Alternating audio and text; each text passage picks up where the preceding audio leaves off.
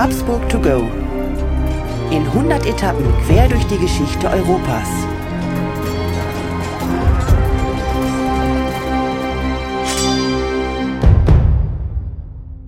Hallo und herzlich willkommen bei Habsburg to go, der etwas andere geschichtliche Reisebericht. Wir reisen in 100 Etappen auf den Spuren der Habsburger und wir, das sind Thomas Krug und mein Name ist Markus Knapp. Hallo Thomas. Markus, hallo und grüß Gott. Thomas, ähm, schön, dass wir uns wieder mal treffen. Äh, wir sitzen uns mal wieder haptisch gegenüber, äh, nachdem wir ja das letzte Mal äh, uns nur über unser iPhone und unser iPad austauschen konnten. Umso schöner, dass wir heute mal wieder eine Folge wirklich äh, hier aufnehmen können in unserem schönen Schwäbisch Hall.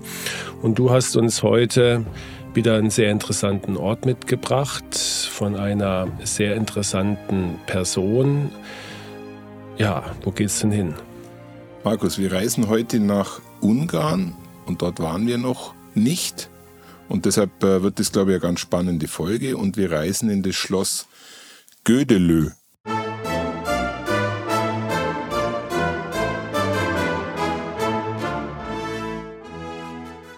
Während ich das ausspreche, überlege mir gerade, wie man bei Gödelö das Doppel-L am Schluss ausspricht. Aber du bist ja unser Fremdsprachenspezialist, würdest du das genauso aussprechen? Im Ungarisch bin ich nicht fit, aber ich kenne ehrlich gesagt äh, keinen Ort mit drei Ös. Also ich glaube, da ist, ist was fürs Guinness Buch der Rekorde äh, möglich.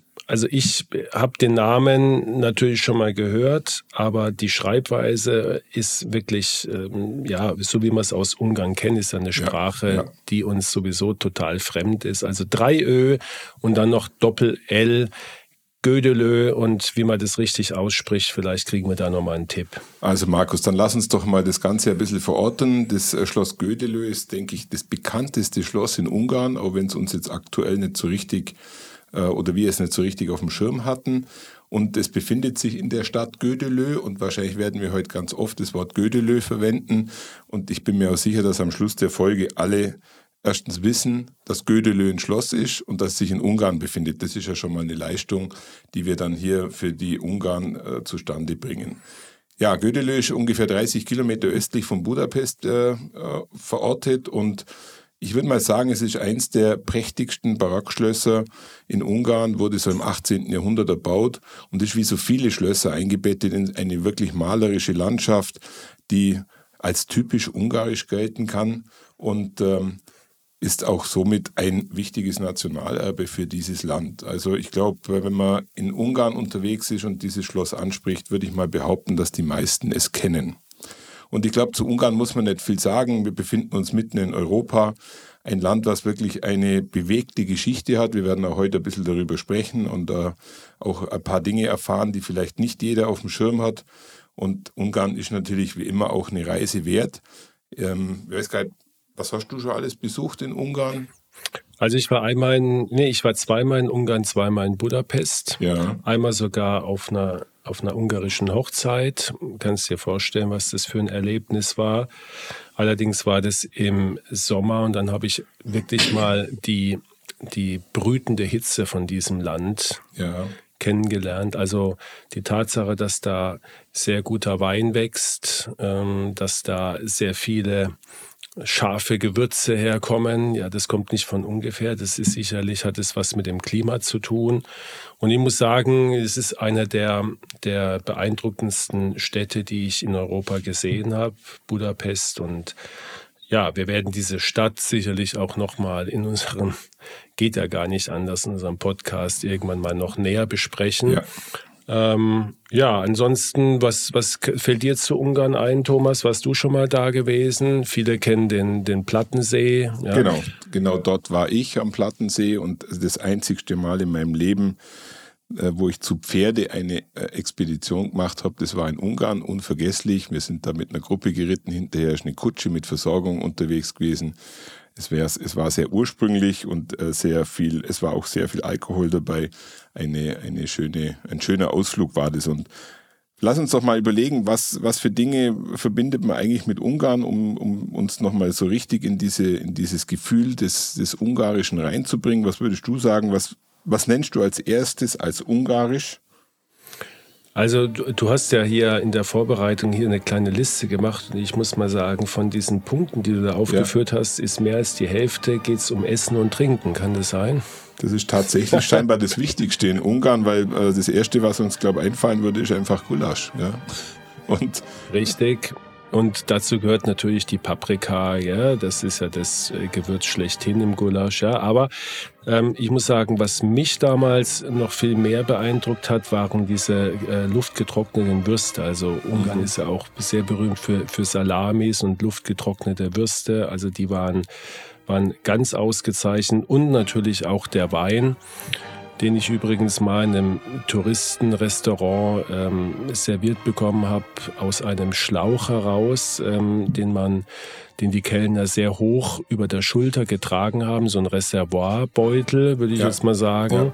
Oder, oder wie so eine Art Amphore äh, mit einem sehr langen Stiel, den man äh, praktisch dann mit einem Finger zugehalten hat. Und wenn man den Finger losließ, kam, spritzte eine Fontäne aus zwei, manchmal auch aus drei Metern äh, direkt in dein Weinglas rein. Ich habe sowas nie mehr gesehen, werde ich auch nie vergessen. War äh, eben eine, eine besondere, ja, ich sage jetzt mal, touristische Lokalität. Ja. Markus, weißt du, was lustig ist? Während du das gerade so erzählst, so bildhaft erzählst, genau so wurde uns auch der Wein auf unserem Ausritt bei einer Pause serviert. Also ich glaube, wir haben beide schon ein bisschen was Ungarisches erlebt und äh, können uns jetzt, glaube ich, auch in die heutige Geschichte ganz gut reinfühlen, oder? Absolut. Und jetzt ähm, erzähl uns mal bitte, was das äh, Ungarn und Gödelö äh, mit den Habsburgern zu tun hat, bitte. Markus, das mache ich sehr gerne und äh, wir begegnen heute wieder einer Protagonistin, die wir schon ein paar Mal äh, im Schlepptau hatten, nämlich der Elisabeth oder der Sissi, die zur Hauptfigur heute wieder mal wird. Ja. Und ähm, Sissi hat, hat ja eine sehr spezielle Verbindung mit Ungarn. Ja, man kann, glaube ich, heute schon auch sagen, eigentlich müsste sie ja so ein bisschen die Nationalheldin der Ungarn sein, weil ich glaube, mit ihrem Einwirken hat sie schon dafür gesorgt, dass Ungarn aus einer gewissen Abhängigkeit und, und äh, Unselbstständigkeit gegenüber dem Königshaus der Habsburger dann doch immerhin später mit Österreich-Ungarn auch wieder eine gewisse ja, Selbstständigkeit erlangen konnte. Also deshalb ist Sissi sicherlich eine interessante Persönlichkeit für Ungarn. Mich persönlich würde auch interessieren, wenn man jetzt in Ungarn unterwegs ist, ob das wirklich noch so präsent ist, ja, wenn man jetzt dort unterwegs ist und mit, den, äh, mit dem einen oder anderen redet, aber ich kann es mir durchaus vorstellen. Ja, also ich, ich glaube, da hast du vollkommen recht. Erstmal mit, mit der Figur Sissy, die uns schon ein paar Mal in unserer Podcast-Reihe begegnet ist und sicher auch nochmal begegnen wird, weil sie einfach äh, eine faszinierende Persönlichkeit ist und so viel äh, Habsburg mit Sissi in Verbindung gebracht wird. Wir hatten schon ihren Tod, wir hatten schon ihre Reiselust, wir hatten ihre Hochzeit. Und heute kommt eben dieser Aspekt mit Ungarn. Und wie du schon gesagt hast, für die Ungarn ist die Sissi äh, bis zum heutigen Tag äh, eine extrem wichtige Person. Sie wird immer noch verehrt und wenn du damals in der Kapuzinergruft vielleicht dich dran erinnerst, ja. vor ihrem Grab liegen ja. eigentlich, liegt eigentlich immer Blumen, immer Blumen und meistens äh, eingewickelt in, in die Farben der, der ungarischen Flagge, also äh, grün, äh, rot. Ähm, sodass du, glaube ich, also sicher sein kannst, dass die Sisi da immer noch eine ganz große Rolle spielt. Und Markus, jetzt verknüpfe ich das Ganze noch mit unserem Ort Gödelö, um äh, den Bogen zu spannen. Ich fand sehr interessant, dass äh, die Freunde und die, die Freude und Liebe zu Ungarn ja schon auch so ein bisschen ähm, ihre Ursprünge in der Unzufriedenheit mit ihrem eigenen Leben zu tun hatte. Ja, man muss einfach auch mal ganz nüchtern feststellen, dass äh, Sissi mehr oder weniger nach Ungarn geflohen ist, ja, weil man kann sich heute gar nicht vorstellen, die Preußen kurz vor Wien standen, ja, und um mit ihrer Familie, mit ihren zwei Söhnen damals das war um 1866, nicht in Gefahr zu geraten, ist sie nach Ungarn und hat eigentlich dadurch indirekt verhindert, dass in Ungarn auch weitere Aufstände entstanden sind, die gegen die Habsburger äh, Dynastie aufbegehren hätten können. Und sie hatte zwei wesentliche Bekanntschaften in ihrem Leben. Die eine war eine Lektorin, eine junge Ungarin, die Ida Ferenzi, die sie begleitet hat, die zu ihrer Freundin wurde und auch sicherlich mit dafür verantwortlich ist, dass sie dieses Land weiter lieben lernte. Und die andere Person ist äh, eine sehr interessante Person, das ist der Graf Andrassy, der im Endeffekt, naja, man kann jetzt sagen, es war ihr Best Buddy, ihr Best Freund, man kann auch sagen, es war ihre Liebschaft, nichts davon ist, glaube ich, klar dokumentiert und nachweisbar. Aber groteskerweise hat Graf Andrassy damals mit ihrem Mann die Verhandlungen für die Unabhängigkeit von Ungarn geführt, finde ich sehr, sehr spannend. Und das Ganze führte ja dann dazu, dass die beiden König und Königin von Ungarn wurden und äh, als Dankeschön, um den Bogen zu Ende zu spannen, Markus, dass das nicht ewig dauert, als Dankeschön haben die Ungarn der Sissi mehr oder weniger das Schloss Gödelö geschenkt. Ja, du, der berühmte Ausgleich zwischen Österreich und Ungarn und seit dieser Zeit hieß es ja dann auch Österreich-Ungarn bis zum Untergang. Und ja, ich, du hast den Namen erwähnt, Andrassi. Ähm, ich glaube, das ist bis heute nicht geklärt, was er für eine Rolle gespielt hat. Ja. Ähm, ich würde mal sagen, natürlich aus heutiger Sicht und das vielleicht auch aus damaliger Sicht war es natürlich viel skandalöser, dass man ihn schlicht und ergreifend zu ihrem Liebhaber gemacht hat. Ich persönlich, ohne dass ich jetzt ganz tief in dem Thema drin bin, ich glaube ich glaub nicht, dass es eine Liebesbeziehung war. Ich glaube, dass die dass die Elisabeth dazu gar nicht in der Lage war, so wie ich sie jetzt bisher auch in, der, in unserem Podcast kennengelernt habe. Ich glaube, dass, und das gibt es tatsächlich auch, ja. dass es einfach lebenslange sehr gute Freundschaften zwischen einem Mann und einer Frau gibt, ohne dass jetzt da gleich die Erotik noch mit reinspielt oder, oder die Liebe, sondern die haben sich, glaube ich, einfach sehr, sehr gut verstanden und und die Sisi hat sich in Ungarn salopp gesagt, einfach pudelwohl gefühlt. Ja, hatte ja auch dort äh, kurz nach der Vereinigung ja ihr, ihre Tochter zur Welt gebracht. Die Marie Valerie ist in Gödelö geboren. Und weil du das gerade so nett beschreibst, dass du dir das nicht vorstellen kannst, ich habe gestern nur zufällig in der Recherche gelesen, dass, ähm, also das ist ja bekannt, dass Sissi einen Körperkult betrieben hat mit sich selber, aber es stand dort auch geschrieben, dass sie nicht unbedingt sehr motiviert war, Sex zu haben. Mhm kann ich mir, wenn man das so ein bisschen liest, kann ich mir durchaus vorstellen. Ja, ich mir auch total, ja, ähm, weil sie hatte ja aus heutiger Sicht, würde man sagen, eine Anorexia nervose, also eine Magersucht. Ja. Und ähm, da gehört es unter anderem dazu, ähm, dass also verschiedene Grundbedürfnisse des Körpers da wirklich runtergefahren werden ist Spekulation, aber was keine Spekulation ist, ist, dass sie tatsächlich die Marie Valerie, wir haben sie auch schon kennengelernt mhm. in der Folge, war ihre Lieblingstochter. Das war ein Nesthäkchen, ein Nachzügler. Ja. Und das hat sie den Ungarn zum Geschenk gemacht, sozusagen. Schon im Vorfeld mhm. und hat dafür gesorgt, dass sie in der Zeit dann, wo sie, also wo die Entbindung anstand, dass sie sich aus Ungarn nicht mehr wegbewegt hat, damit äh, die Marie Valerie in Gödele auf die Welt kommt, was dann auch geklappt hat. Und ja. sie hat ja, auch das haben wir schon erfahren, dann bis äh, weit ins Jugendalter nur Ungarisch mit ihrer Tochter gesprochen, mhm. was sie wiederum genervt hat. Mhm. Das wollte sie nicht. Also ja. sie wollte ja. eigentlich Deutsch sprechen. Gell? Aber sie war ein ungarisches Kind und das zeigt einfach auch ihre wirklich tiefe, tiefen Respekt zum, zu den Ungarn, zum ungarischen Volk. Und ihr Kampf gegen das, heute würde man sagen, Establishment in, in Wien. Ich glaube, das war, das hat ihr ganzes Leben sie bewegt. Und Markus, lass uns doch nur ganz kurz ein bisschen was von äh, Steffi zu äh, Sissi hören. Und äh, wir haben ja schon eine Folge zu dem Thema gehabt. Äh, lass uns heute mal ein bisschen einen tieferen Blick in ihr Leben wagen. Und äh, Steffi, let's go. Steffi über Sissi. Elisabeth von Österreich-Ungarn, Sissi, wurde am 24.12.1837 in München geboren. Noch heute gibt es eine Gedenktafel in der Ludwigstraße in München. Sie war eine Wittelsbacherin und wurde durch die Heirat mit Kaiser Franz Josef I. zur Habsburgerin. Ihren tragischen Tod am 10.09.1898 in Genf hatten wir bereits in der Folge 3 besprochen. Als Kaiserin von Österreich und Königin von Ungarn war sie die mächtigste Frau ihrer Zeit. Ihren Spitznamen hatte sie wohl von ihren Geschwistern bekommen. Sissi war ein medialer Superstar ihrer Zeit. Ihre Schönheit und ihr Stil galt den Frauen von Welt als Vorbild. Ihre langen Haare und die schlanke Figur beschäftigten nicht nur sie, sondern einen großen Stab von Ernährungsberatern, Fitnesstrainern, Mentalcoaches und so fort. In heutigen Tagen könnte sie mit Jane Fonda mithalten und hätte sicherlich das ein oder andere Fitnessvideo oder Kochbuch herausgebracht. Sissy war aber auch literarisch unterwegs. Dichten und Denken, Lesen und Schreiben, das bewegte sie. Wer hätte gedacht, dass Sissy mehrere Gedichtbände geschrieben hat?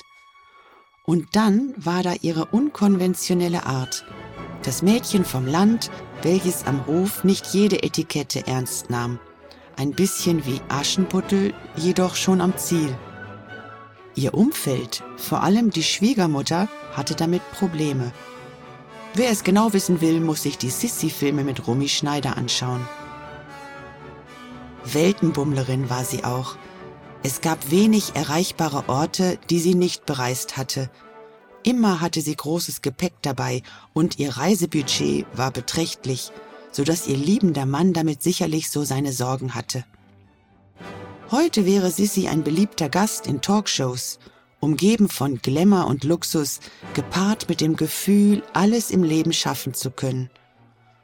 Doch gab es auch die andere Seite, melancholische Phasen, in denen sich die Kaiserin völlig zurückzog. Sissi hatte eine große Leidenschaft für Ungarn und war als Königin der Ungarn stark bemüht, dem Volk im Habsburger Kosmos ein besseres Leben zu bescheren. Und hier auf Schloss Gödelö fand sie an vielen Tagen die Ruhe, um auch darüber nachzudenken. Thomas, wir haben eben gehört, die große Leidenschaft von Sissi für Ungarn. Vielleicht äh, nochmal, gehen wir vielleicht mal noch ein bisschen zurück in der Geschichte. Kannst du uns kurz noch ein bisschen darüber aufklären, wie das Verhältnis von Ungarn zu Österreich war, die Jahrhunderte davor? Ja, ich glaube, das ist ein sehr zwiespältiges Verhältnis zwischen Habsburgern und Ungarn. Zum einen muss man ganz fairerweise sagen, haben die Habsburger die Ungarn mehr oder weniger von den Osmanen, sprich Türken, befreit. Ja, also da müsste ja eigentlich eine gewisse Dankbarkeit da sein. Zum anderen haben die Habsburger natürlich die Ungarn auch klein gehalten bis zu, den, bis zu der Zeit, die wir gerade vorher besprochen haben. Also klein gehalten haben sie die Ungarn tatsächlich bis zu dem Zeitpunkt, als äh, Sissi und äh, ihr Mann zu König und Königin ernannt wurden. Bis zu dem Zeitpunkt hat sicherlich keinen Spaß gemacht. Und ähm, an der Stelle, ich weiß nicht, kennst du die Geschichten zur Stephanskrone? Ich finde, das ist eine der spannendsten Kronen, die es im europäischen äh, ja, Königsbereich gibt. Hast du da eine Storyauflage zur Stephanskrone? Ich weiß nur, dass der heilige Stephan der Nationalheilige ist und, ähm, und der, der Stephansdom äh, steht in Wien. Ich glaube, in äh, Budapest heißt er auch äh, Stephansdom oder Stephanskirche. Also der heilige Stephan spielt eine sehr große Rolle in Ungarn und deswegen ist auch die äh, Krone nach ihm benannt. Aber äh, was du jetzt da uns berichtest, das werde ich wahrscheinlich nicht wissen. Ihr habt dir ein Foto von der Krone äh, mit äh, dazugelegt und das erste, was auffällt, auf der Krone ist ein schiefes Kreuz. Ja. Und äh, wo ich das gesehen habe, habe ich mir gedacht, na gut, äh, das liegt vielleicht daran, dass das irgendwie so genäht ist, dass wenn das Ding nicht auf dem Kopf ist, dann fällt es zur Seite. Wenn es auf dem Kopf ist, wird es gerade. Aber das ist mitnichten so. Diese Krone ist bewusst so angelegt. Der Krone werden ja mehr oder weniger magische Kräfte zugeschrieben. Und dann kamen da die Habsburger und haben äh, diese Krone verbogen, um diese magischen Kräfte zu brechen. Also diese Krone gab es mal gerade, bis die Habsburger die Ungarn im Endeffekt unterdrückt haben. Und seitdem, so sagt die Geschichte, hat ein bisschen so die Story von Indiana Jones Story, mhm. ist, das, ist dieses Kreuz schief. Ja, also es äh, ist tatsächlich sehr auffällig, die Krone äh, mit diesem doch sehr, sehr schräg stehenden Kreuz oben in der Spitze. Und ob das dann jetzt eine Anekdote ist, die man im Nachhinein erfunden hat, weil vielleicht der Goldschmied da versagt hat oder ob es tatsächlich so ist. Aber auf alle Fälle ist es ja symbolhaft, glaube ich, für das Verhältnis von Ungarn zu Österreich, die sich natürlich ähm, immer als der kleinere Bruder in diesem Habsburger Reich auch später gesehen haben. Natürlich wurde die Politik in Wien gemacht und von Wien dominiert. Ja. Andererseits muss man sagen, ging es den Ungarn als einziges äh, nicht deutschsprachiges Volk besser als den ganzen anderen im Vielvölkerstaat. Wenn man äh, die Tschechen, die waren ja von der Bevölkerung mindestens genauso groß und sicherlich auch äh, genauso bedeutsam. Die haben das ja nie erreicht, dass sie eben als Partner in die Monarchie, die dann ja Doppelmonarchie hieß, aufgenommen wurden. Markus, möchtest du noch mal eine zweite Geschichte zu der Stephanskrone hören? Es gibt noch eine. Ja, eine hätte ich noch. Okay. Und zwar ähm, die Überschrift äh, die, Der Diebstahl der Helene Kottannerin. Mhm. Noch nie gehört, oder? Nein. Also man stelle sich vor, wir sind im Jahre 1450 unterwegs und äh, die Mutter des Ladislaus Postumus gibt einer Helene Kottannerin den Auftrag, diese Stephanskrone zu stehlen. Die Helene Kottannerin war zu dem Zeitpunkt am Hofe so weit positioniert, dass sie auch den Zugang herstellen hätte können. Und der Auftrag war dem gegolten, dass der Sohn des Ladislaus Postumus damit zum König vom Ungarn ja, gekrönt werden hätte können. Und natürlich hat das nicht geklappt. Ja. Die Kottannerin wurde erwischt und äh, hatte auch kein glückliches Leben mehr und der arme Sohn, der äh, zum König von Ungarn äh, mutieren sollte, starb dann auch bereits mit 17 Jahren. Aber das zeigt, welche, welche Macht diese Krone hat und ich glaube, das ist fast bei allen Königshäusern so gewesen. Derjenige, der die Insignien besitzt, hat auch die Macht. Das war sicherlich beim Karl V. und bei allen Habsburgern, die da an die Macht gekommen sind, genauso. Richtig, ja.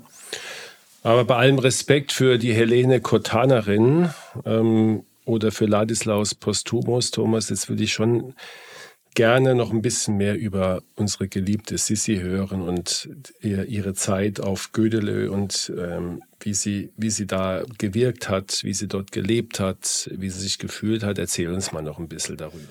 Also deine Leidenschaft für Sissi bin ich natürlich vorbereitet und habe noch ein paar Geschichten dabei, die sich auch um unser Schloss drehen. Du hast es vorher schon mal angedeutet, natürlich hat Sissi auf diesem Schloss wirklich wahrscheinlich eine ihrer schönsten Zeiten erlebt mit ihren Kindern, mit der Geburt ihrer Tochter. Und äh, das Interessante, was wir an dem Schloss halt wiederfinden, ist, dass es eigentlich schon ein bisschen ein Geheimtipp ist, um in dieses Leben einzutauchen. Also die Räumlichkeiten, die hier von ihr und ihrer Familie bewohnt wurden, sind bis heute Gott sei Dank weitestgehend erhalten. Und ähm, es gibt immer noch die Sissi Suite oder auch Kaiser Suite, in der man fast schon ihre Anwesenheit spüren kann. Ähm, Sissi war ja, wie wir das schon öfters gehört haben, wirklich eine äh, Person, eine sehr spezielle Person. Sie hat sich fast überall an den Orten, an denen sie sich aufgehalten hat, Turnhallen aufgebaut. Sie hat sich natürlich auch äh, äh, mit einer Waage ausgestattet, aber das wissen auch vielleicht nicht alle. Sie war natürlich auch sehr viel mit Schreiben beschäftigt, hat ja auch viele Gedichte geschrieben und ähm, ich glaube, man kann behaupten, dass es an dem Ort ihr am besten gefallen hat. Wenn man dann sich an dem Ort weiter befindet und so in die Umgebung geht, dann sieht man, dass man hier wahrscheinlich auch heute noch schöne Ausritte machen könnte, eine Jagd veranstalten könnte. Sissi war eine begnadete Reiterin und hat äh, dort sicherlich auch in der Umgebung äh, sich so zurückziehen können, wie sie, sie das wollte. In gewisser Hinsicht hat sie auch die Anonymität auf dem Schloss für sich gewahrt, die sie natürlich sonst nirgends hatte. Man muss wissen, dass Sissi mit ihrer Tochter äh, zu der Zeit, wo sie schon älter war, inkognito in Europa umeinander gereist ist, um einfach immer wieder den Abstand von diesem höfischen Leben in Wien zu bekommen. Und dazu diente das Schloss Gödelö in, in, im Wesentlichen. Und wenn man das spüren will, wenn man spüren will, was Sissi für eine Person war, dann sollte man sich einfach, ja, wenn man in Budapest eine Städtereise macht, die 30 Kilometer in Kauf nehmen und sich wirklich eine Perle anschauen, die nicht nur optisch interessant ist, sondern auch vom historischen Gefühl. Ja, ich glaube, das ist so ein gutes Gesamtbild, was du da uns jetzt eben gerade äh, abgegeben hast äh, über ihren Charakter, der ja so so vielschichtig und so unergründbar ist und auch natürlich dieses skandalöse, was immer so ein bisschen dabei ist, also diese nicht funktionierende Ehe ähm, mit Franz Josef, der darunter gelitten hat, der aber unfähig war, seiner Frau vielleicht das zu geben, was sie gebraucht hat oder überhaupt mal mit ihr darüber zu sprechen. Wir hatten in unserer letzten Folge, unserer Weihnachtsfolge, diese katastrophalen Stimmung an Weihnachten im Haus Habsburg. Ja. Und sie ähm, hat einfach und das ist, glaube ich, das, was so beeindruckend ist aus heutiger Zeit, dass sie ähm, irgendwann gesagt hat, ich lasse mir mein Leben nicht mehr von meinem Mann und von Wien vorschreiben, sondern ja. ich suche mir meinen Ausgleich äh, dort, wo ich mich wohlfühle. Und das war halt offensichtlich in Ungarn. Du hast Korfu ja. erwähnt.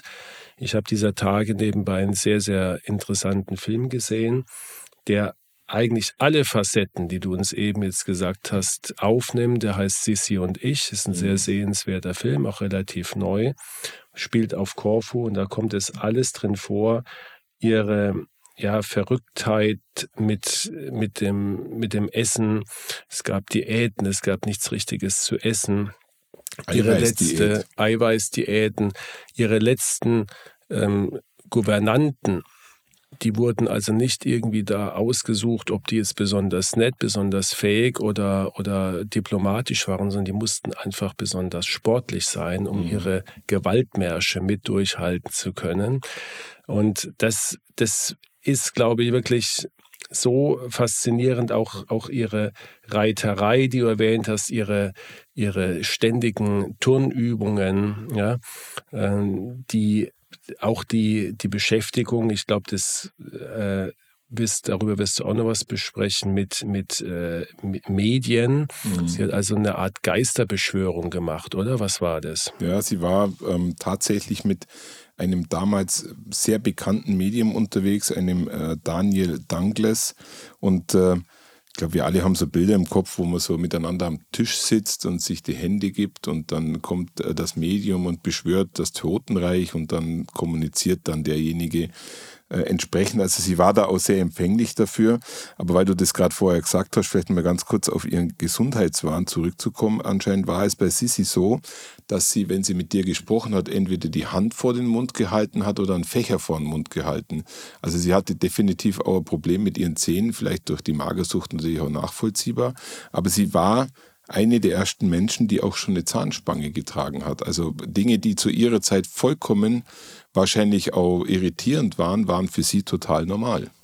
Ja, sie hat sich jeden Tag morgens äh, von ihrem Friseur oder Friseuse jedes graue Haar entfernen lassen, was natürlich dann irgendwann schwierig war. Ja. Ähm, und sie hat sich auch aus Eitelkeit später ähm, nie mehr fotografieren lassen. Es gibt also Bilder nur von der jungen, schönen Sissi, aber nicht von der älter werdenden abgemagerten und ähm, ja gesundheitlich angeschlagenen Sissi. Ja. Was sie auch geschafft hat, äh, was in ihrer Zeit sicherlich super, super außergewöhnlich war, sie hat sich in Wien, in der Hofburg und in Korfu Schwimmbäder in Häuser einbauen lassen. Das war zum einen äh, technisch sicherlich anspruchsvoll, aber zum anderen war das für eine Frau natürlich in ihrer Zeit vollkommen inakzeptabel, in einem Schwimmbad schwimmen zu gehen. Und so hat sie halt an vielen Punkten ja gegen immer wieder das Leben in Wien aufbegehrt und hat äh, dadurch natürlich auch so die ein oder andere Stilblüte getrieben. Und andererseits hatte sie aber noch diese schöngeistige Seite, die du schon erwähnt hast. Sie hat also geschrieben, sie hat Gedichte geschrieben. Äh, in einem hat sie, glaube ich, sogar ihren, ihren Tod mehr oder weniger vorausgesagt. Äh, ähm, und sie hat auch sich für Archäologie und Naturwissenschaften ja. interessiert. Sie, ist, sie war also eine Reiser, eine, eine reiselustige Person, die aber jetzt dort kein Wellness gemacht hat, sondern die hat sich da wirklich mit, mit Land und Leuten beschäftigt. Und äh, Stichwort Naturwissenschaft äh, habe ich noch eine Anekdote auf Lager. Sie war so wissenshungrig, dass äh, sie war ja sehr oft in England. Ja. In England hatte sie auch ein, hat mir ihr auch eine Liebschaft nachgesagt. Da war sie sehr viel ähm, ähm auf Jagd und mit Reiten beschäftigt. Und auf einer dieser Überfahrten nach England hat sie sich tatsächlich an den Masten des Schiffes binden lassen, um bei äh, starkem Seegang und Unwetter einfach das Wetterereignis nat natürlich zu erleben. Ja, das zeigt schon auch, dass sie auch die Extreme suchte. Und ich weiß nicht, ob du das gewusst hast, mit 51 Jahren, also so knapp in unserem Alter, hat sich dann die liebe Sissi auf die Schulter sogar noch einen Anker tätowieren lassen, der äh, ihre Leidenschaft für das Meer zum Ausdruck brachte und was sich ihr Mann, der Franz Josef, dazu äh, gedacht hat, ich glaube, das brauchen wir uns jetzt nicht vorstellen. Ja, der Franz Josef ähm, der hat sicherlich sehr darunter gelitten unter ja dieser doch sehr sehr extrovertierten Art seiner Frau. Und ich kann mir sehr gut vorstellen, dass das natürlich am Hof das Thema Nummer eins war und dass es ihm nicht gelungen ist, diese Frau zu zähmen oder sie einfach glücklich zu machen oder sie an seiner Seite ja, zu sehen, ja. ähm, das glaube ich, ist die Tragik seines Lebens gewesen. Bei der Krönung, das wird immer wieder überliefert äh, in Ungarn, also als beide äh, zum äh, König und Königin gekrönt wurden. Dort mussten sie eine sehr glückliche Zeit gehabt haben. Also es mhm. gab immer mal mhm. wieder solche Momente, wo sie eigentlich ähm, vielleicht sich an, an ihre Liebe, die am Anfang sicherlich da war, nochmal erinnert haben. Aber je älter sie wurden, desto mehr haben sie sich entfernt und leider Gottes ähm, ist es ja dann auch sehr tragisch mit der Sisi zu Ende gegangen, wie wir ja. wissen.